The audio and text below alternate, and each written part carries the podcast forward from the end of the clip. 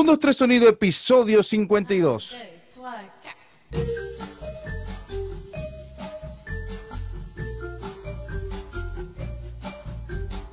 Uno, tres sonido, episodio 52. ¿Cómo están muchachos? Bienvenidos a este nuevo episodio, al 5-2 este, de esta sexta temporada. Eh, Súper contento de seguir, seguir, seguir, seguir, seguir. Lo mismo que siempre digo, no, no hay nada nuevo. Siempre, ya ustedes saben cómo es la, la, la, eh, el movimiento de este, programa, de este programa. Yo presento, digo las mismas cosas y ustedes, bueno, ya ustedes saben.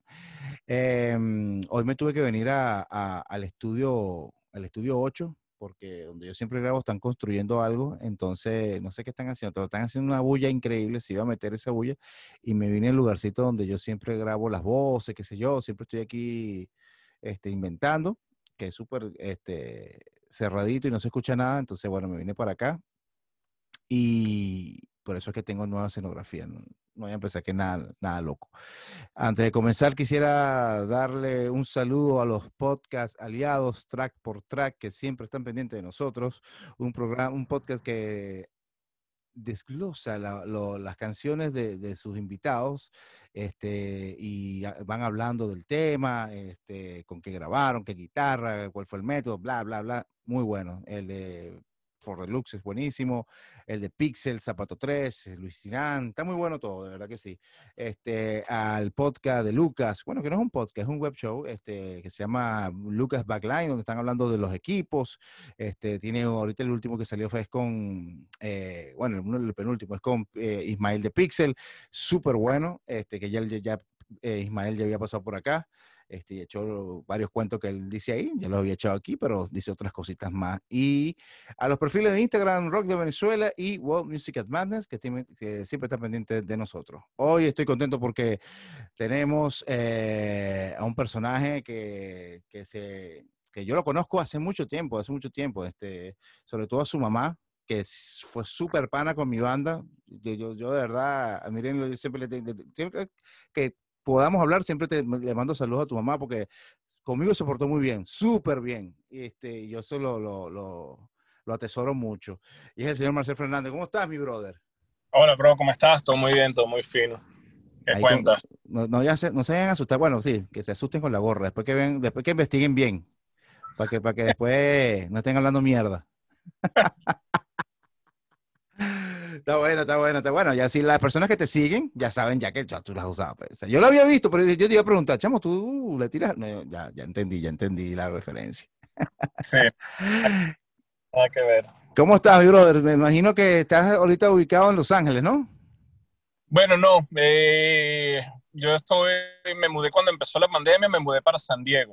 Ok. Este, estoy viviendo aquí en la bahía de San Diego y un poquito más relajado que, que, en Los Ángeles. Pues estuve en Los Ángeles por casi seis años. Verga. Sí, sí, este, pero uno se cansa. Es una ciudad que cansa un poco y bueno, necesita como tener un sitio como más tranquilo para, para estar, pues, más relajado, más bonito, más limpio. La, la pana de Los Ángeles hay veces que, que la vaina, no sé, parece un, un, sitio muy feo. Los Ángeles es como estresante, ¿verdad? Es totalmente estresante, empezando que desde que sales y si quieres manejar dos cuadras, pues probablemente te tome media hora, o sea, el tráfico es súper estresante y, y, todo es muy rápido. Sí. O sea, sí, sí. Y, y plástico. Hay muchísimo plástico, hay mucha gente pero hay mucho plástico. Eso me han dicho, eso me han dicho, que la gente está pendiente de una cosa así, casting, casting, así, todo plastiqueo así, y se nota mucho. Sí, es que es una ciudad donde nadie, o sea, muy poca gente es de Los Ángeles, o sea, toda la gente oh, de Los Ángeles. ya. Otro lado y está ahí por una razón y un motivo que es o ser actor o, o trabajar con música o, o, trabajar, o sea, es una, una, ciudad que la gente se muda ahí para un específicamente algo. Pues. O sea, viene, viene a, a, buscar el sueño que, que de ser famoso, de, de, de triunfar, pues, con, con, con, lo que sea, actor, músico, lo que sea. Me imagino que más de actor. Bien sea para el que hace animación, para el que hace actuación, ah. para el música, o sea, ahí están todos, o sea, están todos los estudios de cine, todos los estudios de televisión, todos los estudios de animación, los estudios más importantes, las disqueras, las salas de ensayo, o sea, la escena donde están las bandas, las bandas de televisión, o sea, no solamente hay músicos que quieren ser famosos, hay músicos que quieren estar metidos trabajando en, eso. Estar tocando, no sé, en el programa de Jenny Lennox, o sea, cosas así, pues, hay mucha escena para, para todo lo que son artes, pues, en, la ciudad. Sí, me imagino que el nivel de competencia es bien cabilla, ¿no? Es fuerte, sí, es fuerte. O sea, sí. Pero antes de eso, vivías en, estabas en Seattle. No sé qué parte, o sea, no sé en qué ciudad, pero estabas allá arriba un buen tiempo también.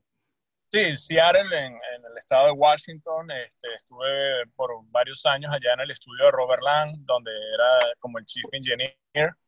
Te formaste eh, ahí, ¿no? Por así decirlo. Eh, sí, la formada realmente la hice en Venezuela, pero yo siempre le, okay. Le atribuyo muchísimo a la roncha que pasábamos en Venezuela, lo que me dio como las herramientas para, para sobrevivir, sobrevivir aquí arriba, pues donde, o sea, cuando logras que hacer que las cosas caminen en Venezuela, cuando llegas aquí tienes un poquitico más de, de presupuesto y puedes hacer magia, o sea, cosas así, es lo que te da como, es, una de las cosas que me, me mantuvo trabajando, pues, o sea, era poder resolver con poco y a veces con mucho, entonces, o sea, yo creo que la roncha en Venezuela me entrenó muchísimo, muchísimo. Sí, yo, yo, me consta porque hay un, en YouTube, no sé si todavía está, pero tú trabajaste con Salpachino, que antes se llamaban Pizum, y se fueron a grabar como para una hacienda o algo raro así de, uno de los integrantes. Y a Sí, y sacaste, y estabas sacando la voz por un radiecito. Entonces, también el, el, lo que querían hacer era como una sátira así de, reality show falso y broma. Entonces, pero sí se notaba que en, en ciertas partes sí grabaron así. O sea, todos esos inventos sí eran, eran de verdad. Sí, todo, o sea, nosotros añadimos un poco de comedia al asunto, pero las cosas que estaban pasando realmente eran reales, pues, o sea, agarramos dos micrófonos, dos preamplificadores y nos fuimos a una hacienda Billón el Tigre, pues, o sea, para Bolívar, una vaina así botada. O sea, cero fancy, pues, cero nada, pues, o sea, y pasamos ahí dos semanas que lo único que, que habían eran una piscina, comida y tres perros, pues, o sea, ese era nuestro grabación, pues. Y que jode eh, curda. Coño, sí, sí. Tomamos bastante en esa época. Eh, con el gordito nos caíamos a glaciar, Horrible. Horrible. todas las sesiones terminaban con rascados y el día siguiente eran como una hora, dos horas ahí en la piscina tratando de, pararnos de la cruda, pues. Sí. Pero estábamos haciendo un álbum de rock, pues queríamos que la broma fuera rockera, pues. Y lo lograron, ¿no? El álbum salió, ¿no? El álbum salió, quedó bastante rockero, pues. Este, ellos después se fueron para México a, trabajar con eso, pues, pero... Las cosas cambiaron. yo quedé muy, muy contento con cómo quedó el álbum en, línea. Ojalá esté todavía eso en YouTube. Pues, si, si todavía están, vayan, búsquenlos al Pachino. Y ahí salen como son. En esa época no eran tan largos las cosas, eran como clips más o menos de cinco minutos, más o menos, algo así. Pero son varios, son como cinco o seis más o menos. Sí, son unos webisodes. Exactamente. Y después te vi también que estaba, bueno, que eres muy amigo también. Yo me acuerdo de eso cuando eh, primera edición comenzó. Este, cuando eran Henry, este, Daniel y, Leo, que lo ayudaste también bastante, o sea, te metiste también con eso. Y después cuando primera edición se convirtió en, en, cuarteto, que los grabaste en un cuartico también, que hay unas sesiones muy buenas de, de, de esa de ese, de ese disco, creo que es el 86, ¿no? 1986, sí. es que yo como esa, eh, eh, o sea, ¿no? Y, también hicimos muchas cosas en con Urbe, lo del sono así, que, o sea, mm. grabamos que sean Ana cada día con un taxi, vainas así, pues. y a Ala andábamos en una picó por la avenida Altamira y los bichos iban atrás en la en la parte de atrás, en la cava de atrás de la picó tocando y yo iba adentro grabándolo, o sea, siempre estuve como pendiente de hacer cosas así experimentales y, teniendo la banda en vivo y tratando de que la cosa en vivo funcionara, pues, con las pocas herramientas que, que uno contaba. Ahorita creo que la cosa debe estar igual o peor, pero, pero en esa época sí estábamos como explorando tecnologías. Pues. ¿Te gusta mucho eso, no? ¿Te gusta burdo experimentar, ese, sacar sonido donde a lo mejor no se pueda, no sé, como, es, como digo yo, lo podrío, poder sacar de lo, bello de lo podrío. sí, de, la mugre, pues. Exacto. ¿Te gusta burdo esos inventos? Se notaba mucho en esos videos. Sí, realmente sí, es algo que, siempre he ido como en contra del, libro de, grabación y de las cosas que deben ser. siempre he tratado de ir en, el lado opuesto, pues tratando de conseguir cosas distintas. O sea, pasó mucho trabajando con los chamos de Z cuando hicieron muchísimo los, Qué buena banda, bueno. En, en mi casa, pues el los primeros dos discos, o sea, fueron muy experimentales, pues experimentales hasta desde, desde la manera en que concebíamos hacer el álbum, como era ellos mudándose de Puerto La Cruz y viniéndose a vivir prácticamente por cuatro meses al estudio, durmiendo en la sala de grabación y estando 24/7 metido en el estudio y grabando como cuando sabía, salía una idea, o sea, e, e, era haciendo cosas muy poco convencionales para como se hacían las, las sesiones en Venezuela, de que grabábamos al estudio fancy y nos, nos, nos vamos a peinar. Era totalmente bastante distinto, pues. sí, Y bueno, es, se había plasmado un poco en los, en los discos, pues también, ¿no? Sí. Esta es una banda increíble, brother. Creo que la única vez que los vi, bueno, la última vez y la única vez fue ese día que tocaste tú en, en, ay, en, ¿cómo se llama? En las rosas, en las rosas. Y yo fui a ver, porque de, bueno, a a Marcel, y van a ver, a ver una banda. Marico, me dejaron loco y la vibra que había ese día, yo decía, Marico, pero ¿qué es esta vaina? Claro, había, tenían un problema legal con, con, con, los papeles uno de los chamos, y era como que el último show de ustedes de una gira que habían hecho por todo esto, casi por todo Estados Unidos. Y al final, este, como que la vibra, o sea, digo, el, sentimiento que había como que, verga, tal. Y me reuní contigo y te, y te pregunté, verga, ¿estás tocando con ellos? No, fue como un escape y ver que te hacía falta, pues, porque tenías tiempo que no tocabas así en tarima y haciendo una gira de, de, de esa magnitud, pues. Sí, había trabajado en giras grandes, pues, pero no del otro lado, pues, en, la ¿sabes? Pero me hacía falta pasar un poco la roncha del músico, cargar los peroles. Exacto. Propios peroles. Este, me hacía falta ese volver a estar en la tarima. Tenía años sin montarme en una tarima desde que un día decidí parar Scats, en, o sea, el último show que dije, I'm done con esto, este, y pasaron que por lo menos unos ocho años o más quizás, Sí, yo creo que más. Sí, sí, 2008, sí, eso fue, sí, por lo menos unos 12 años. Fácil. Sí. Sí, no, no, chamo, de verdad que ese show de, de Z y de ahí me volví como, no fan, pero sí me, o sea, cuando decir fan es porque lo sigo y, y, y, todo, la mezcla, es una banda muy, pero muy original, una banda que no es metal, no es, mm, no sé, weón. es una banda, y este chamo canta muy bien, este, Juanchi canta súper bien, este, no sé cuéntame cómo, cómo eran, cómo eran los, los gringos cuando veían eh, eh, una banda que era como rara y cantando en español. O sea, ¿lo tripeaban o qué hacían, güey? Sí, realmente el feedback con Z siempre fue bueno, siempre fue un... Sí, se nota. Porque lo, el, el mensaje en las canciones era bastante bonito y sencillo de transmitir, o sea, era algo simple y se comunicaba a través de la música Tú llamabas realmente la atención de, la audiencia con el performance de los chamos, que realmente es impresionante. Dani.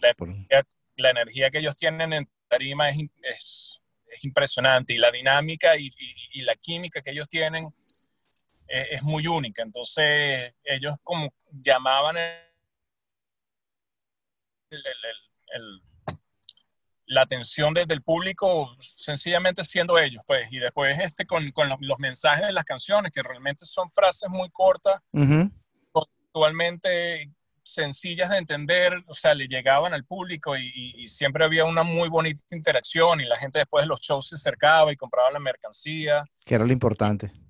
Permitía poder hacer las tour, los tours como los hacían, pues, de, de hacer 40, 50, 60 ciudades en un tour este, y hacer un tour cada tres, cuatro meses, pues, o sea, realmente antes de que nos llegara la pandemia y todo, el mundo se parara, pues, pero ellos tenían un ritmo bastante acelerado de hacer las cosas y, bueno, les iba muy bien pues con, con eso. Una banda súper organizada también. Eh, Digo yo. No, no, sé, eh, eh, es una banda con buenas ambiciones y con ganas de tocar. Okay. Entonces, le pones las ganas y el amor para tocar que ellos tienen, se daban esa cantidad de fechas, pues. Mm. Quizá mi gusto, siendo una persona que he trabajado como tour manager y en ciertas cosas, yo agregaría un poquito más de organización, pero yo eh, el, el, el, corazón y el principal motor de ellos es las ganas de tocar y de transmitir su mensaje, que es lo que los ha llevado a hacer lo que otras bandas muchísimo más organizadas y con una muchísima mayor infraestructura y, y, y budget y plata no lo han logrado hacer y no es porque sencillamente no tienen esas ganas que ellos tienen de tocar y, y, de transmitir su mensaje, pues, que es algo sumamente admirable en la manera que ellos lo hacen. Pues. Sí, no, lo digo organizado porque yo no sé, de un día para otro, eh, nos vamos de gira y ese cojonal de fecha, digo, coño, pero eso hay que cuadrarlo con tiempo. Entonces, eh, ellos cuando estuvieron en el podcast dijeron, bueno, que nosotros nos cuadramos, cuadramos esto y tal. Tú estuviste adentro del meollo y sabes cómo, cómo pasaron las cosas. Y de querer hacerlo, es de tener a alguien llamando a todos los sitios y buscando el espacio sí. y consiguiendo. Es un trabajo de dedicación y de, y de, y de corazón, pues. Yo creo que hay mucho de, de amor a la camiseta envuelto, pues, por decirlo así, pues. Sí. ¿Y tú te imaginaste alguna vez poder que tú, eh, o sea, decir, decir, o sea, voy a hacer una gira como, se, como hacen las bandas que son ahorita muy famosas, que ahora, que antes se mamaron un chaparro, por decirlo, recogieron todo Estados Unidos con una furgoneta, este, tocando y tocando y tocando, que eso en Venezuela tú lo podías hacer que si, no sé, un fin de semana y, o sea, en todo el año podías hacer un, ir para Barquisimeto o ir para las ciudades importantes. En cambio aquí es como ir en verdad a, a, a ciertos pueblos, por así decirlo, pueblitos donde puedas tocar, pero tienes una gira de más de tres, dos meses, más o menos. Sí, lo que pasa es que en Venezuela yo creo que estábamos muy avanzados en la dirección contraria. Pues. Ok. O sea, había una banda te llenaba el molino y entonces ya se, se comían el, el, el, el, mojón de que era, no, somos la verga, entonces nada más vamos a tocar las ciudades principales y realmente eso es una de las razones por las cuales la escena nunca terminó de evolucionar. Pues, o sea, nosotros hoy, en día aquí en Estados Unidos tenemos la escena de tour y el circuito de tour porque hace 60, 70 años, carajos como Elvis, um, Cash, Body Holly, todos esos bichos andaban en anfetaminas manejando su propio carro y que mira, podemos tocar aquí, y los bichos se bajaban y tocaban y seguían para la siguiente. O sea, realmente eso es algo que, que se creó así, pues, o sea, okay. es un, es algo, un trabajo muy de hormiga que, que, se empezó hace muchísimo tiempo, incluso no solamente las bandas de rock, pues, o sea, un ejemplo pueden ser lo que llaman las bandas, bandas mexicanas, pues, que son el conjunto de, de música tradicional mexicana, que es gigantesco en Texas, uh -huh. que era, ellos iban en una, en una camioneta de esa, en las pick-up, ellos iban todos los músicos y los bichos iban tocando de hacienda en hacienda, pues. Qué bueno. A los, trabajadores que iban, que estaban recogiendo en la tierra y los bichos llegaban, tocaban una hora y pa, pa, pa, y se iban para la siguiente. Entonces, eh, eh, esa cultura de, de, ser el como un músico nómada este, y de pasar la roncha, pues de salir y manejarlo y, y promocionar el, el, trabajo tuyo, que, o sea, ese sudor yo creo que faltaba mucho en Venezuela, pues, o sea, en Venezuela era vamos a tocar en, en, las barras Pepsi y aquí en, en, en, los dos locales que hay, que habían tres, cuatro locales que habían en el interior, pero no, no se arriesgaban a, vamos a tocar en una librería o vamos a tocar en el salón de fiesta de alguien, en, un pueblito, en Guasdualito, algo, o sea, realmente había como un, mucho miedo a hacer eso, pues, y bueno, miedo lo entiendo por razones obvias de, de inseguridad y sí. también mucho miedo también por, por el qué dirán, pues, o sea, ¿cómo es posible si yo llene un molino voy a estar tocando ahorita en, un, en una sala de, o sea, como por eso se avanzó muchísimo en una dirección contraria a, a lo que es a, a la escena aquí, pues, que a mí me ha tocado aquí trabajar con, con bandas de todo nivel, pues desde, desde estar en la furgoneta manejando tú mismo hasta estar en un autobús atrás que vas echado con aire acondicionado, pues. Claro. El trabajo es el mismo, es estar yendo de, de ciudad en ciudad y en lo que perdiste en una ciudad lo recuperas en la otra un poquito más grande, pues, pero es esa, esa, esa ansia de arriesgarlo, pues, para, para, para, para darte a conocer, pues. Sí. Habían pocas bandas que hacían eso, de verdad que sí. O sea, eh, en Venezuela muy pocas bandas se, como que recorrieron el país. Había muchas que sí también como que nada más iban a las principales ciudades y ya, pues.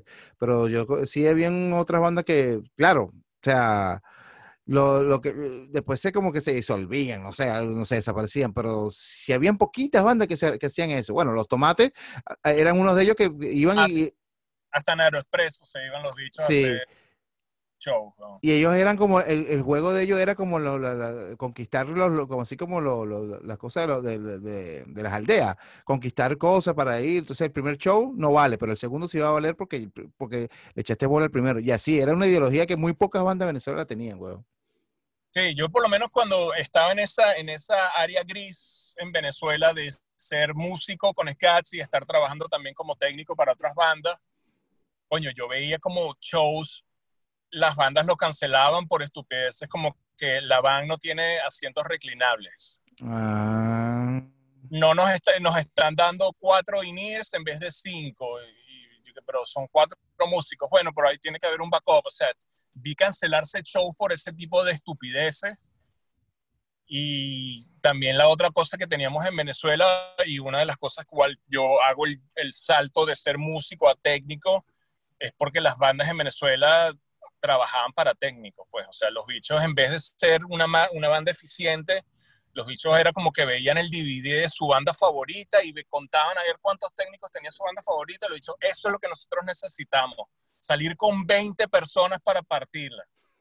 Entonces, oye, se- se- se quemaba mucha plata, entonces por eso la banda, oye, cuando eres un músico y después de un año que estuviste y saliste, tocaste aquí y, te- y terminaste con la, bande- con, la cartera más flaca porque estuviste pagando técnicos e INIR y, y alquilando el backline y, y- y cosas por el estilo, las bandas se disolvían porque no, no veían un retorno, pues no había una plata que estaba volviendo y era porque ellos mismos estaban quemando la plata en, en- en donde no se debe gastar la plata. Uno lo aprende cuando está aquí y para que una banda salga con un ingeniero de monitores es porque la banda le está yendo demasiado bien y está metiendo 3.000 personas. exactamente. Porque si no, marico, viajan con, con- con un técnico y ese técnico ayuda al del chamo de la guitarra y tal, y maneja la van y ayuda a buquear el hotel. Y entonces, es tratar de reducir los costos para que cuando uno termine el toque, oye, te quede una platica y digas, oye, valió la pena. Exacto.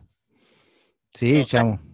Es, es distinto. Son dos ideologías totalmente distintas que a mí me encantaría que la vaina en Venezuela cambiara. eh, Que, que realmente las bandas que quedan allá o los, que, los chamos que estén arrancando, echarle bola, que, que se cambien ese chip que nos los metieron estos famosos managers de marcas que los bichos llegaban y te consiguen, ah, no, mira, te consigo una barra Pepsi, vamos a, a, a botar dinero. pues.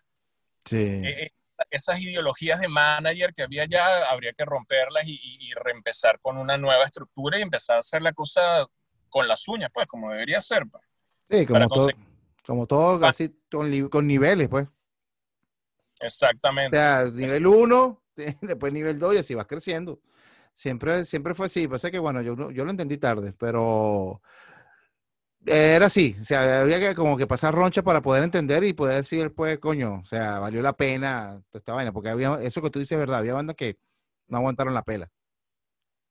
No, y era eso, pues, la gente, entiendo por qué mucha gente se desmotivara, pues, porque era salir a quemar plata y a volver y a, y a veces si querías hacerlo, entonces, llegabas a una ciudad, te iba mal, entonces ya decías, no, yo no voy más para esa ciudad porque no fue mal. No, realmente tienes que volver a ir a esa ciudad para tratar de recuperar esa vez que te fue mal, pues, o sea, no es como hacerle una cruz a la ciudad, no, no es culpa de la ciudad, la culpa es tuya, que no, nadie te conoce, pues. Sí, y la promoción que le haga, qué sé yo, no sé. Pero es verdad, tienes toda la razón. Pe- para que no lo saben, también este Marcel tuvo una banda que se llamó Scats. Yo tenía tu disco que se llamaba All Stars. Este, coño, lo dejé en Venezuela. Yo tengo un poco de disco que dejé en Venezuela, chamo, que no sé cómo traérmelo ahora. Este, ese fue lo único que, lanzó Scats, ¿no? O sea, o, o- o lanzaron otra cosa. No, oficialmente eso fue el único. Después hubo un par de, cosas que salieron en, unos compilados. Este, tuvimos, fuimos una de las pocas bandas venezolanas, no sé si la quizás la única que estuvo en un compilado de BAMS de War Tour. no sabía eso. fue en México, pues, no fue en el gringo, pero, pero fue en México. No, igual. vale igual.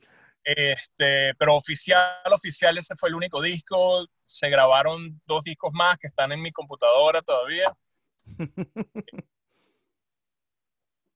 Muchos mucho de los muchachos de la, de la banda, antiguos músicos, me han dicho, Marico, vamos a sacar la vaina, vamos a terminar las cosas. Y yo a veces no tengo tiempo o, me he puesto como, no sé, no he querido terminar. Algún día me voy a, me, me voy a animar y quizás lo termino de sacar pues teníamos un segundo disco que estaba prácticamente listo, que era el Vulgar Display of Party, este, que era un disco... E, era así, pero era como un, tortazo y una, una, birra en la cara, pues no, no, era, no era una... sino era, era, una curda, pues, que, que, te estaba dando la cara. Pues. Está bueno. Eh, vulgar Display of Party, sí, este... Algún día voy a terminarlo, pues quizás ya después tengo 40 y quizás la vaina de, la fiesta me va a parecer absurda y no lo saco, pero no sé, vamos a ver. No, bueno, este segundo es divertido. Yo tú lo sacaría, y ahorita estamos en una era de que nada, se, nada se esconde, pues. O sea. Es cierto, pues.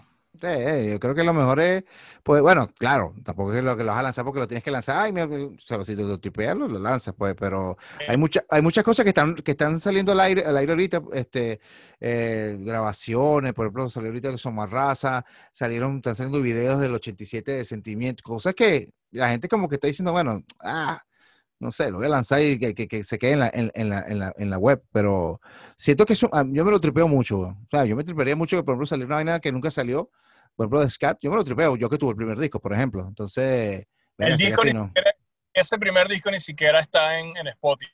Y eso que me han pedido, sí, eso no tengo que subirlo a Spotify. No lo he subido. Ha sido ¿Ah? idea mía, por ah, decirlo así.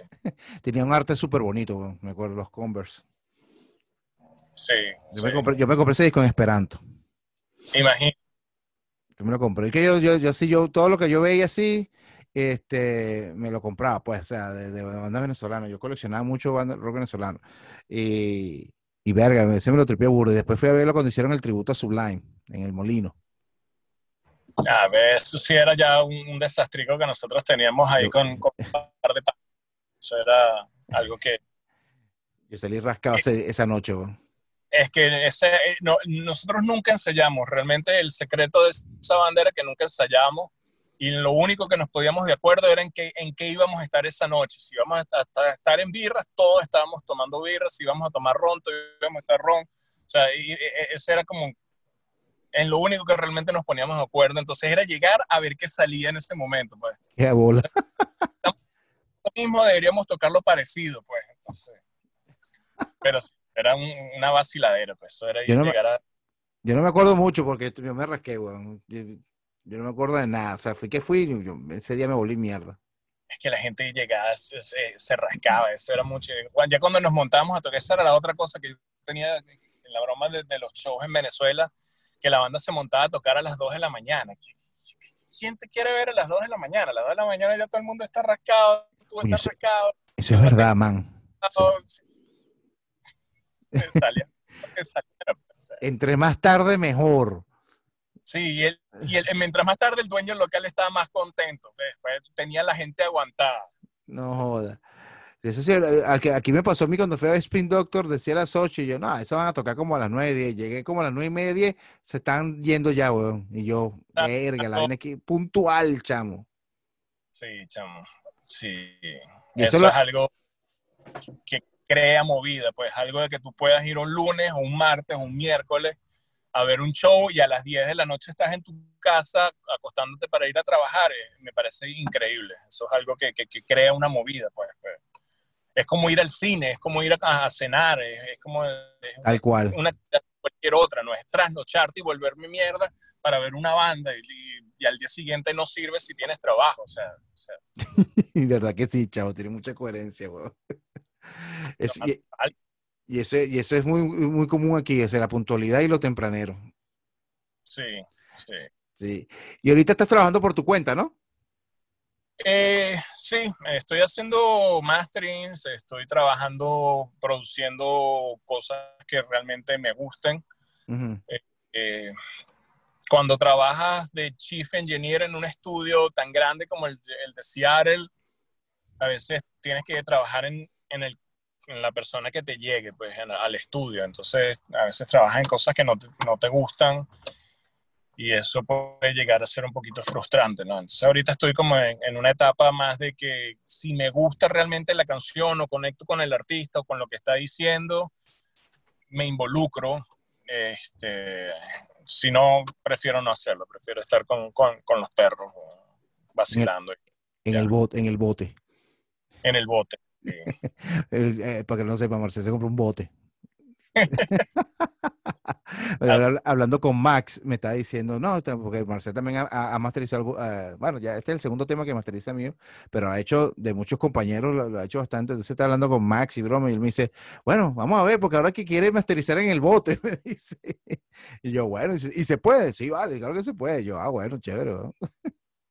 Sí, este, nada, ya tengo desde, bueno, desde que me compré el barco, pues, este, en mayo, he estado trabajando, pues, pues, yo tenía el estudio ya en Downtown LA y tenía todo seteado y un estudio y pagaba una renta carísima y, y empezó esa pandemia y, y, todo el mundo para la casa y todo el mundo encerrado y todo así y yo sé que... Eh, yo me había comprado como unos in porque este, este año yo tenía un buen calendario con los tours, pues tenía una gira con los Bandits, tenía el, tour con la maldita vecindad, o sea, estaba había una buena chama, entonces me, me, gasté todo, en enero fui al NAMI y me, metieron por los ojos unos inir, que esta, esta vaina es la verga, yo, ah, bueno, sí, va, me voy a, me tengo, chao, y me compré mis INIR, me endeudé hasta la madre, bueno, y cuando, en marzo ya estaba usando los INIR para ver los Simpsons en, en la casa. Entonces, tengo que sacarle el provecho a esto, ¿no? Entonces, me, me, me, llegaron varios trabajos y era cuando se, recién se hizo el lockdown, así de que si sales te conviertes en zombie. Todo el mundo tenía mucho miedo. Sí, exacto, ¿verdad? La primera semana fue horrible, todo el mundo así fatalista, ¿no? Si salgo, me, me, me mata el corona, ¿no? Sí. Yo dije, verga, yo no voy a salir, entonces voy a quedar, está en mi casa con el laptop y dije, yo no voy a ir ni al estudio, me voy a poner mis audífonos y voy a tratar de sacar esto. Y se la mando así al, al cliente y el cliente, verga, marico, arrechísimo, finísimo. Y que verga, no, no, no. Ahí se dio cuenta. Hice otro y otro y otro y otro así hasta que dije, a la verga, voy a seguir trabajando aquí, ¿no? Lo que estoy trabajando, yo me siento cómodo y las herramientas las tengo, las tengo en la computadora. O sea, realmente hoy en día el que te diga que no puede trabajar en la computadora y qué tal, eh, son excusas, realmente porque quizás no sabe hacerlo. Pues. Este, entonces, oye, decidí montarme en, la banda de la tecnología y empezar a trabajar desde mi casa y esa casa se convirtió en el barco y, y bueno, ahorita estoy, ya tengo desde marzo, desde abril trabajando desde el barco y realmente los clientes, bueno, tú estás contento, tú no dices que es un barco, pues. No, no, no, no, yo estoy súper contento, weón. Sobre todo que tú, ese, no, es como, yo le estaba diciendo la otra vez que me están diciendo, coño, pero sigues trabajando con Mike, coño, pero es que es, los resultados son buenos, me gusta. Aparte que ya hay una conexión, ya como que, bueno, ya Max tiene, tiene a ti, que es como parte del, del, del, mira, te tengo el que te va a masterizar, me dice, es Marcel, yo, bueno, plomo, yo hago lo que tú digas. Y yo, verga, no, chamo, otra, voz, que por cierto, también felicitaciones, que te ganaste el Grammy la semana pasada. El jueves, sí, chamo, me gané el Grammy a, Mejor Álbum de Rock, como sí, los donde sí. niñas. Eh, eso es un en vivo, ¿no? Ese es el disco en vivo eh, desde el Palacio de los Deportes, pues. ¿Y tú mezclaste eso? ¿Tú, ¿Te dieron eso y tú lo mezclaste? Sí, yo me, a mí ellos me buscaron. Eh, es, el cuento como me buscan es largo, pues. O sea, yo era pana de ellos desde, hace tiempo. Entonces estábamos, yo tenía un día libre que estaba con en esa, en esa época yo estaba con CC Top, ¿no? Entonces tenía un día libre en Chicago y yo veo que Molotov estaba tocando en Chicago esa noche y yo agarro y me fui con Gibbons, nos fuimos al, al show de Molotov, no le quedamos allá y bueno, vacilamos como siempre y tal. Y el día siguiente nosotros invitamos a los Molotov que tenían un día libre para nuestro show en Chicago con CC Top. Entonces los bichos se vacilaron mucho la, la, la mezcla que yo, yo había armado para CC y me dice, marico, hola como, como, como, suena esta en, en vivo y tal. Y, y, hicieron el concierto de los 20 aniversarios del, del, del álbum, que lo tocaron de principio a fin en el orden del álbum, en el Palacio de los Deportes y me llamaron, me dijeron, chamo, este, nos gustaría que mezclaras esto y, y bueno, queremos que, queremos que sea un disco súper honesto, que queremos que sea un disco súper rockero, sobre todo. Me dijo, queremos que sea súper mugroso, no queremos tener que regrabar cosas, los pelones van, o sea, me, me, en, en, el, en, en, la onda que fueron ellos, pues era de hacer un disco de rock. Pues entonces me dijeron, no, cuando lo hicimos, este, nos, nosotros nos inspiramos en el, estamos en el concierto de, de Black Sabbath, de, de la última, de, del This y ese concierto no, no, quisimos hacer algo en esa, en ese, en ese, en esa onda, ¿no? Uh Súper súper oscuro, súper sencillo, sin mucha mariquera, era un show de rock, pues. Y bueno, eh, eso me dieron la data y nos encontramos un par de veces, escuchamos la vaina, a ellos les gustó muchísimo y ese disco lo mezclé todo yo y, y bueno, la idea del disco era, cuando yo hablo con, cuando ellos me dan el disco, yo les digo, mira, cuando yo escucho este disco y ellos me pasaron un videito, yo les dije, a mí me gustaría recrear lo que sentiría la, la persona que estaba en primera fila, ¿no? O, o la persona que la persona que fue que recuerde la experiencia y la persona que no fue pueda sentirse dentro de ahí como, como escuchando la vaina, ¿no? Entonces es un disco que lo mezclé de una manera bastante atípica, por decirlo, pues, o sea, el disco lo mezclé mezclando los micrófonos de ambiente primero, o sea, yo quería capturar y, y acomodar lo que era estar en el Palacio de los Deportes, y a ese pedo de micrófonos ambientales empecé como a sumarle la banda y a meterle la banda en, en, en la mezcla, pues a balancearlo con eso. Y eso estábamos tratando local. Entonces, de hecho, el disco está paneado de la manera que ellos se paran en la tarima. O sea, no es como, no es como clásico como un disco de rock que, ah, no, tengo las guitarras abiertas a la izquierda a la derecha. Los, aquí tienes un bajo a la derecha, tienes el bajo de, de, Paco a la izquierda. O sea, está muy, era como estar sentado viendo la banda, pues. Y a ellos les encantó mucho ese concepto y, y lo aprobaron y bueno, la broma como que llegó y a la gente sí le gustó, pues. Y bueno, nos llevamos el Grammy y estaba bien batallado porque habían tremendas bandas, estaba el cuarteto de no, estaba, o sea, estaba bien fino la nominación, pues, y nos las llevamos, así que contentísimo, pues, porque realmente me, me cayó de sorpresa, yo ni, ni estaba viendo el, el, el, programa y me escribió un pan y que, marico, ganaron. Yo que, no, sí, marico, aquí está, y yo que, oh, por Dios, realmente fue un, una sorpresa muy, muy grata, pues. Qué fino. ¿Y te llega algo de los Grammy? ¿Te llega una estatuilla o algo? Eh, supuestamente me debería llegar una estatuilla y, y me debería llegar un, un, certificado y un montón de cosas. Pues. Por eso no he publicado nada. Pues, pues si me, me, me, me, publico algo, lo voy a hacer con un Photoshop. Así diré, los envidiosos dirán que es Photoshop y vaina. Con un Grammy eso que venden así de recuerdo, así que... Con esto de los que venden en, en el Paseo de la Fama. Exacto. Por Como papá. Lo como los Oscars. Grammy mamá, Iván. Coño, pero está bien, chamo, coño, me alegro bastante. Bon, todos los, todos los frutos que has hecho. O sea, otro que te quería preguntar también, porque yo, por ejemplo, mmm, sé que has trabajado con, con algunas bandas reconocidas, bueno, pero el que no te conoce, pero acá es, yo no sabía que te habías eh, te has trabajado con CC Top, weón. Sí, yo era el ingeniero de Front of House de CC, estuve con ellos por dos años y algo, o sea... Que bandó también. Sí, es un, era, un, era un buen gig, era muy fino. y, es una, y es esa banda, es una banda que, que, como te digo, tiene 50 años haciéndolo pues, lo mismo, yendo de, de, pueblito en pueblito, grandes y pequeños, a tocar. Qué arrecho, huevón.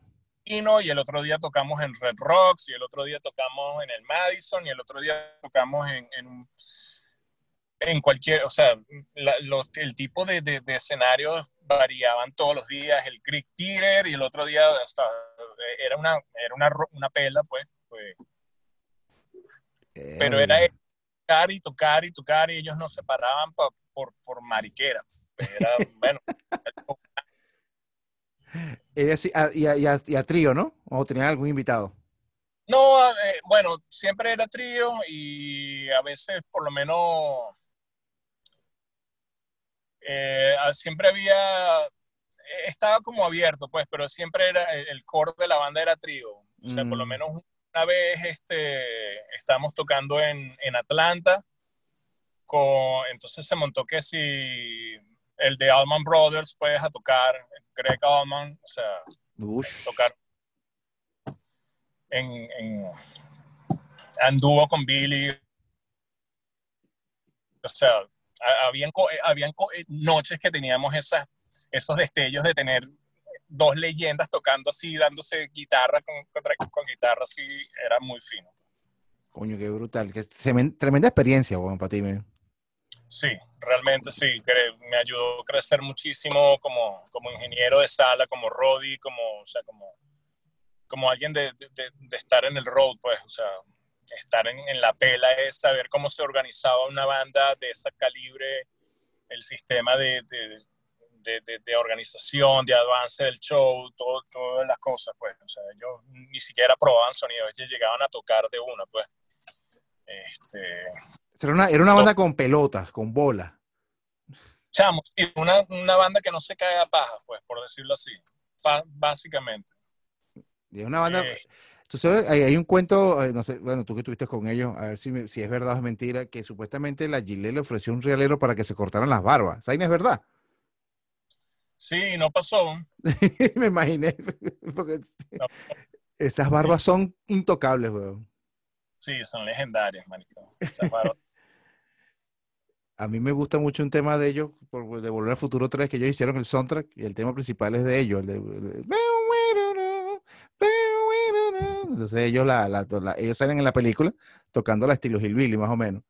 Pero la original es muy... O sea, el estilo de CC Top, pues.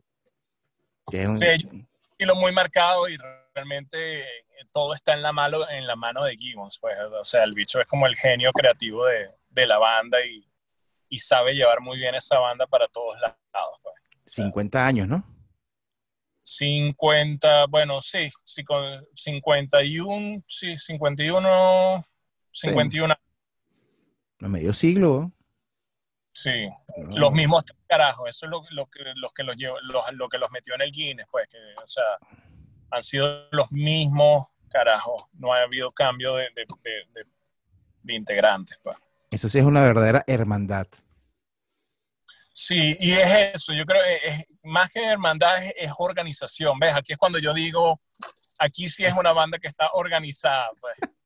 Porque para que 50 carajos con, con 50 años de éxitos y de egos y de vainas puedan seguir tocando juntos después de 50 años, es porque están muy bien organizados. Qué bola, weón. Dice, hay una organización. O sea, el trabajo del tour manager de, Pablo, que es un pana, o sea, era impecable, pues, o sea, no había nada que, cuestionarle. Sí. Y cuando te ibas a esas giras así, este, ¿cuánto tiempo te, perdías de tu casa? ¿Qué? ¿Tres meses? ¿Chambeando? No, me digo, con CC Top llegaron a ser nueve meses. Casi un año, huevón. Nueve meses. Yo sí, con, con CC yo me fui en abril y volví en noviembre, una vaina así. Y eso me imagino que no quieres volver a salir más nunca, quieres estar en tu casa con tus perros, con tu mujer, o sea, eso es... un, poco, un poco de eso, pues a mí, yo me fui, yo había, había adoptado un perro eh, y me perdí toda su etapa de puppy, pues. ya, era gigante cuando llegaste. Cuando volví, el bicho era un perro adulto y yo que no, no, yo no me puedo estar yendo tanto así, pues entonces cuando decidí no, no seguir con, con, con los tours así tan cabilla. Entonces después agarraba cosas más pequeñas o más cortas, por eso mismo, pues. Porque extrañaba más al perro, pues a, mi esposa no tanto porque con la misma, no, y no es por sonar rato, sino porque, déjame explicar. si quieres lo edito. No, no, no, no, no, esto puede quedar, pues, porque ella lo sabe. O sea, yo tenía varios días libres al, al, durante, el show, durante los meses. Entonces, por lo menos una vez me tocaron que sí, cinco días libres en Nueva York. Entonces, ella volaba y entonces, pero yo tenía un hotel cinco estrellas, estaba tranquilo, con todas las comidas pagas, con todo, o sea, eran unas vacaciones pagas, pero el perro no podía venir, pues, o sea, no podíamos volar al perro, no, ella sí podía volar y entonces nos encontrábamos en, en, distintas ciudades y se venía y entonces era como una pequeña vacación para, para ella, pero, pero con el perro sí sufría mucho, pues el perro sí, y con mi esposa estaba con FaceTime y, y, hablaba con ella a diario. El perro miraba la computadora y, no entendía qué, qué, coño está pasando. Pues era así, babiaba viendo la computadora. Entonces no, no tenía mucho, extrañaba a mi perro realmente. Sí, ese, ese, es lo, lo, lo, lo chimbo pues, del perro, pues el perro sí depende de ti, ¿me entiendes? O sea, coño, y, es como un hijo. O sea, tú no lo puedes irte y dejar, ¿de dónde vas a la comida? Porque él se la come todo un solo guamazo un solo día y después se queda así como El gato es como más, más independiente, lo puede dejar. Gente, sabe administrar la comida. El otro día nos, nos ahuevoneamos un segundo y dejamos como que la, la, bolsa abierta y el perro se ha comido hasta que no, hasta que no dio más. Qué bola, weón. Le servimos la comida y el bicho miró la comida y como que la vio con asco.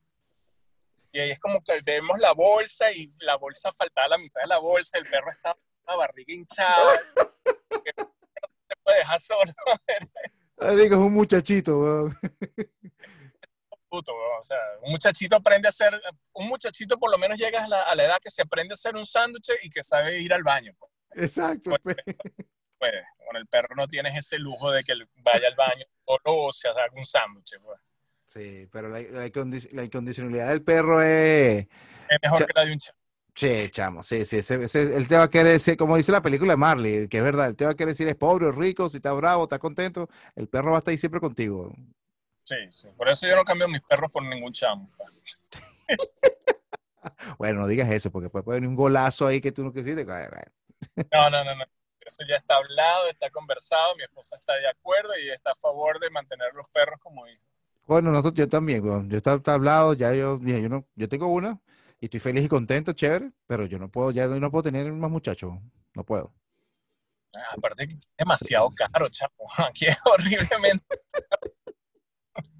No, y aparte que yo soy muy flojo, entonces yo voy a levantarme en la madrugada, cambiar pañal, no, mi hermano, ¿qué va? Ya lo hice y chévere, pues, ya aprendí. Mira, Marcel, y, y ahorita que, que, estamos hablando que estabas eh, trabajando ya, masterizando tu casa, has trabajado con ciertas bandas venezolanas ¿Qué te, ¿Cuál te las has tripeado bastante así que tú digas, coño, qué pinga? O sea, te volviste a reconectar con, con el rock venezolano, por, por, así decirlo. Chamo, este, que estoy haciendo fácil el 50% de, de, las, o más de, de, las cosas que salen en, en Venezuela, pues. O sea, por lo menos Max me manda absolutamente todo lo que él hace, Ricardo me manda muchísima, muchísimos artistas, o sea, cosas que me han gustado muchísimo. El disco de Ava Casas está buenísimo. Está bueno, yo lo escuché, me gustó. Que salió, la, el, salió el, el, viernes, está buenísimo ese disco, súper musical. Este, las cosas de, de, de, Goitía están muy finas, del, del Boston. Tanto las cosas como de, tanto lo de Tomates como lo de él como solitario, las cosas están, están en otro peo, pues, o sea, hay, hay, crecimiento muy fino a nivel de, de, músicos allá. Trabajé, este, para que he estado trabajando también con muchos venezolanos en el extranjero, ¿no? Entonces he estado a trabajar con Recordatorio, con este, con Carlos Angola. Entonces Carlos tiene su estudio y he estado también trabajando con las cosas que trabaja Carlos. Entonces me tocó trabajar con un disco de un chamo que se llama Piña, que, en Venezuela que está, el disco está buenísimo, o sea, me da una vibra así súper Jack Johnson. No lo he escuchado. Eh, búscalo. Eh, bueno, no, yo creo que no ha salido, no, el disco no, el disco salió un single y el disco está por salir.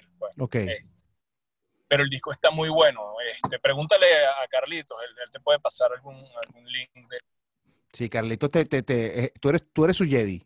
El mexicano me dice, chamo Marcel, chamo, yo aprendí burda con Marcel, tal, y vaina. Y dicho le está echando mucha bola a Carlitos, weón.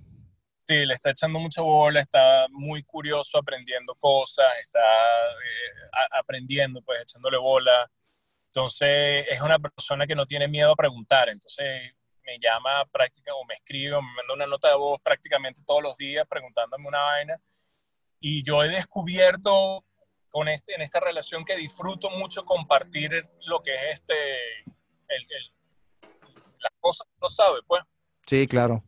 Y entonces ves como eh, la gente va creciendo y, tú escuchas una mezcla de, de, Carlitos hace un año a las que me ha mandado últimamente y, escucho el crecimiento de que le, o sea, es satisfactorio ver como, como todo el mundo con, con el que he estado trabajando ha, ha, estado sumamente evolucionando y eso realmente me, me, me, inspira a seguir trabajando con gente, pues, o sea, seguir creando estas alianzas con, con, con mixers. Pues yo trabajo bastante muy distinto a, como trabajan muchos ingenieros de mastering que, que, son como un ídolo inalcanzable. Entonces tú le mandas la vaina y el bicho te la demanda y te dice, te manda un, un, dedo así, fino, pues.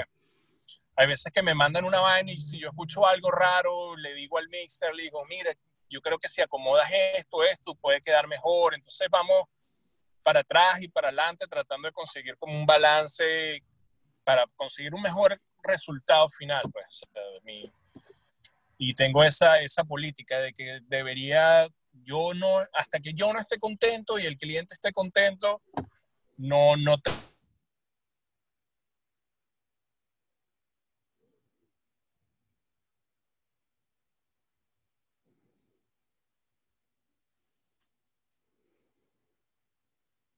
Por lo menos ya sé que hice el, el, el último empujoncito, pues, o sea, realmente soy bastante meticuloso y autocrítico con eso. Y es algo que he disfrutado mucho en el mastering, pues, porque algo que a mí me afectaba mucho como productor y como mixer era que, que yo me apegaba emocionalmente mucho a, a, las producciones y a veces uno le terminaba poniendo más trabajo que a veces los mismos músicos.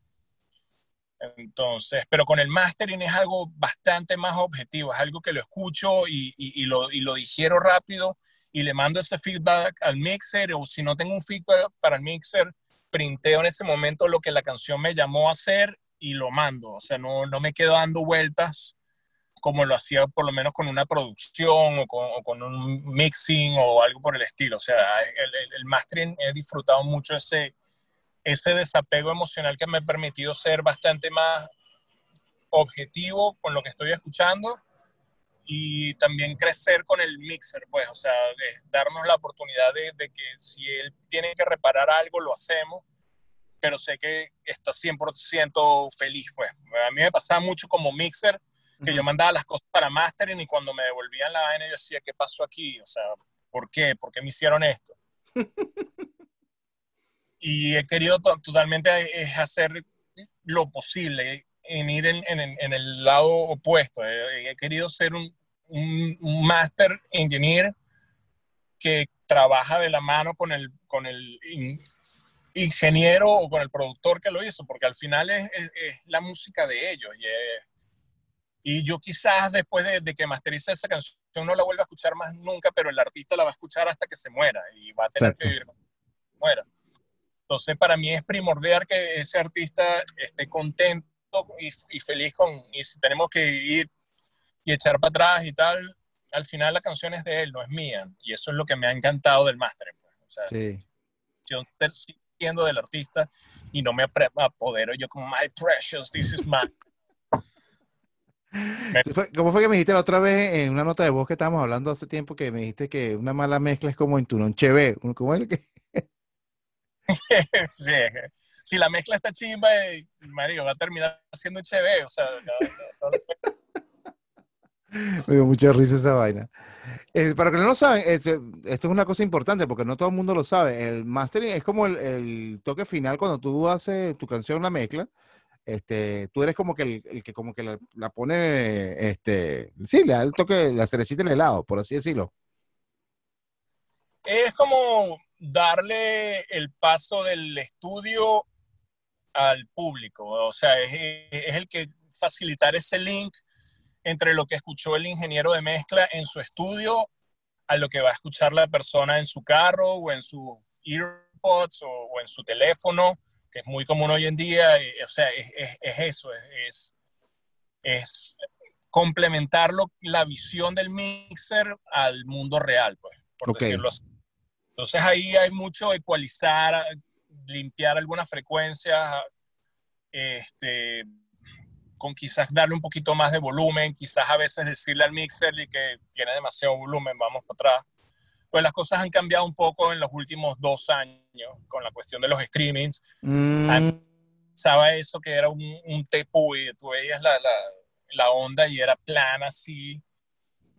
Entonces eso ha cambiado mucho con la restricción, eh, o sea, por lo menos Spotify y muchos de estos servicios famosos este, se han documentado y han hablado con gente como Greg Massenburg, o sea, hay gente que sabe muchísimo, que ha estado alimentando y orientando a esta gente sobre cuál debería ser un loudness ideal para que la gente pueda disfrutar de la música como se hacía antes. No va a ser igual de, de, descomprimido y limpio como era un álbum en los años 50, pero se consiguió un balance donde la broma suena todavía duro, pero todavía la música tiene vida. Entonces, las cosas que están demasiado duras le bajan el volumen y algunas cosas que están demasiado bajitas se las suben en el streaming. Y ahí es cuando tú deberías este, evitar que no esté demasiado bajita y que no esté demasiado duro, pues para, conseguir como el sweet spot donde la, la, cuestión va a sonar bien en todos lados. Y ahorita con el servicio de que los el streaming están como normalizando el, los volúmenes, el loudness de los artistas, uno puede darse ese gusto y ese, ese extra ser un poco más musical con, con, con, el mastering y no estar tanto compitiendo por volumen como lo estábamos haciendo hace cinco años atrás, pues, por ejemplo. Sí, está buenísimo. ¿Y nunca has pensado hacer como, tener tu canal de YouTube y, dar como una especie de, de clase, que, ya que dijiste que te gustaba como, como, sí, enseñar? Oye, yo tengo un problema con eso. O sea, admiro mucho a la gente que lo hace, pero yo cuando me siento así y, lo trato de decir frente a una cámara y que, hola, ahorita vamos a aprender a hacer paralela. No te sale. Marico, me siento Ronald McDonald, o sea, me siento payaso. No, me sale, realmente. Y, y, he, como tratado de hacer un par de cosas, pero no, hay gente que tiene el don para eso. Yo prefiero una relación como la que tengo con Carlos y con otros músicos, que ellos sencillamente me me transmiten la, la, la, pregunta a mí y, bueno, yo los ayudo con las herramientas que ellos tienen a mejores resultados, porque esa es otra cosa de las cuales yo no creo en los videos. Yo que te voy a enseñar a comprimir, entonces agarro mi compresor y lo hago. Entonces la gente automáticamente piensa, oh, necesito el compresor ese que tiene Marcel para conseguir ese, mm. ese eso está mal. O sea, realmente si yo te voy a enseñar algo o si tú te me acercas a mí, yo te voy a preguntar qué es lo que tienes, a ver cómo podemos resolver con lo que tú tienes. Porque si yo te tengo que mandar a comprar algo, ahí ya no, o sea, no baja, no es lo mismo, pues. Yo creo que es, por la... O sea, a mí lo que me enseñaron y lo que aprendí estando en Venezuela fue aprender, aprender cosas con, con pocas cosas, con lo que tenía y entonces eso es, trato como que de mantener esa filosofía, de mantener las cosas sencillas y, trabajar con lo que hay en el momento sin pedir muchísimo, pues. Pero por lo menos la, la, semana pasada, hace dos semanas me tocó ir a, México, que estábamos trabajando con Molotov y un material nuevo. Y entonces los chamos me mandan, me, me mandan una lista de las cosas que había en el estudio. Yo veo, o sea, fino. Me dicen, ¿y ¿qué necesitas? Yo le dije, necesito un bloque de cemento y, y dos S10. Ok, más nada. Yo no, tranquilo, con el bloque de cemento yo resuelvo. El bloque de cemento es una vaina que yo se la meto al bombo y es un, un, truquito que sí, lo, eso era lo único que necesitaba, pero es algo fácil de conseguir. No es que, no, necesito tal micrófono. O sea, las cosas, hoy en día con la tecnología, todas las cosas suenan bien, por decirlo así. O sea, ya eso no es antes que... Ha cambiado. Sí, la, la, tecnología se ha acercado bastante, incluso una interfaz Scarlett de esas, de esas de 100 dólares, tú puedes hacer un disco con eso sin, sin problemas, o sea, lo que necesitas son buenas canciones y, y, una buena fuente, pues, o sea, eh, la cadena de ya, ya ha llegado al punto que está relativamente irrelevante. Yo me caía un pelo a paja hace tiempo con eso. Entonces yo quería tener mi NIF y el micrófono este y tal y tal. Y, o sea, poco a poco me fui dando cuenta que no, que realmente lo que, lo que necesitas es una buena canción y, llevar, transmitir lo que, lo que se siente con la canción que le llegue al, al, escucha, al escucha pues. y eso, eso es la misión de, grabar música hoy en día de la manera que yo lo veo. No me complico en, lo que va en el, medio de, esa cadena. Pues. Increíble, man. Me encanta tu, eso, porque es muy, muy estilo, o sea, ven, tienes un estilo de vida así también, me imagino, que no es complicarse mucho la vida, o sea, simplemente tener buen gusto y, eso mismo, hacer una buena canción, que una buena canción yo creo que ya soporta todo. Entonces, sí, estoy de acuerdo, muy de acuerdo contigo. como dice Rex, muy tripiante lo que dijiste. Mira, Marcel, bueno, llevamos una hora hablando, chamo, cómo me he tripeado esta conversa contigo, me, ya me lo esperaba, este, sé que tienes más cuentos para echar, pero quería que fluyera y creo que fluyó bien. Este, mucha gente te admira, incluyéndome, coño, porque le has echado un camión de bola desde, yo te conozco desde que estaba en la tarima con Scat y bueno, has hecho un poco de cosas que yo dije, a ver, ¿a quién iba a imaginar que, que que ibas a hacer este poco de cosas que, que, dijiste, pues. Y eso también hay que también recordar también, ¿no? O sea, decir, coño, si este pana puede, sí, yo también puedo, ¿me entiendes? Es un modo de inspiración, así por, por, por, así decirlo. Y de verdad que me alegra mucho que te esté yendo bien y que estés haciendo las cosas que estés haciendo, este, y sigue siendo súper humilde, men, porque eso es lo importante de todo, pues, no estar, eh, ay, este, calladito, te ves tranquilito, es mejor, y, eso me lo tripeo mucho, me lo tripeo bastante eso. Gracias, bro, gracias yo también recuerdo todos esos tiempos que hicimos show en la Plaza de los Museos. Sí. hace y pico de años ya, pues. sí, hace mucho tiempo. Otra Venezuela. Sí, e, e, era la misma, pero con, con menos, estropeada. Pues, eh, sí, me, de verdad que me dando un saludo a tu mamá, bueno, de verdad que la recuerdo mucho, este, recuerdo mucho las la, la, épocas de Doors, este, bueno, tú también te has acordado de toda esa vaina. Este, unas últimas palabras en este programa, brother. Eh, a ver, nosotros estamos dirigidos a músicos, más que nada, ¿no? ¿Verdad? Sí, sí, sí, sí, sí. No dejen de hacer canciones, este, no quiero sonar cliché, pues, pero Sé que ahorita estamos pasando por una época donde los servicios de, streaming te, están... Yo sé que la broma se siente rara, pero hay que seguir haciendo. O sea, la única manera de hacer buenas canciones es haciendo canciones malas. Este, Tienes que pasar por, por, por todo eso. E, ese, lo que pasa es que ahorita no hay filtro. Antes había un filtro con las disqueras, ahorita eso no existe. Entonces, tú tienes la herramienta y tú tienes que o sea, antes la, la, gente seguía haciendo N cantidad de canciones que no llegaban a nada porque las filtraban antes y solamente las escogían. O sea, eh, no ha cambiado mucho.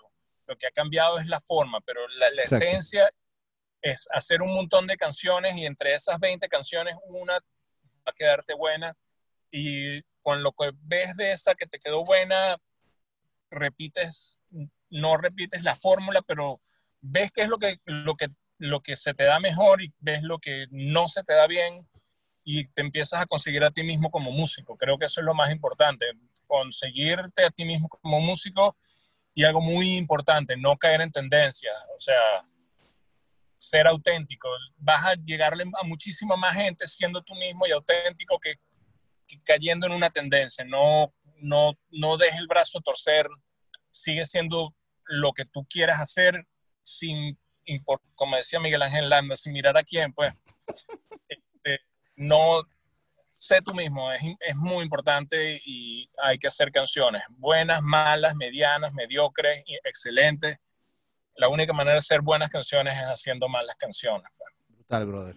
Brutal. Otra cosita que te quería preguntar antes de irnos, ¿cuáles son tus futuros proyectos ahorita que vas a hacer ahorita?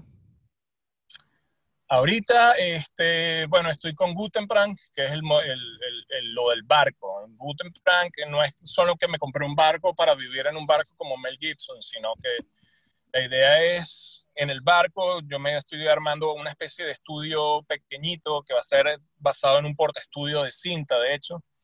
Entonces quiero ir navegando por el mundo, por puertos, por donde me lleven los vientos, este, grabando músicos de calle, músicos en la playa, músicos, gente que está haciendo música y disfrutando música sin un, norte de querer pegar en la radio.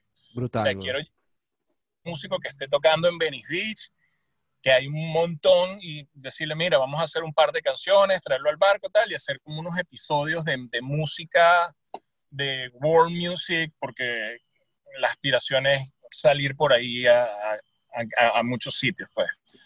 Entonces, eso es en lo que he estado como mutando mi vida, pues, o sea, pasar de, de, trabajar desde la comodidad del estudio y trabajar con de la gente en el lake, como te mencionaba hace un rato, ellos van ahí porque quieren ser famosos. Ahora quiero darme el chance de trabajar con gente que les vale verga ser famoso, pues quiero trabajar con gente que está haciendo música porque la música los llene, los inspira o porque tiene su manera de comunicarse y, ayudarlos a comunicarse. Hay gente que no tiene la más mínima idea, pero que están ahí, el talento está ahí. Quiero poder descubrir tonos nuevos, voces nuevas, música nueva. Es una búsqueda como personal de, de mía, pues, más allá de lo, ya, ya como que tuve mi, mi bocanada de ahí de estar con, en, Los Ángeles y vamos a trabajar con el Top 40 y el de la radio y esas cosas llegan a cansar. Ahorita como que quiero ir en, la dirección opuesta, pues. Sí, como dicen, a la izquierda del dial. Exactamente. Está bien, Marcel. Coño, fino, chamo. De verdad que te vaya súper bien. Eh, gracias por, por estar aquí. Esta es tu casa, brother. Estamos a la orden. Cualquier cosa te pega un grito. Estamos a la orden. Chequen en el, en, el Instagram, va a ser eh, arroba guten.prank.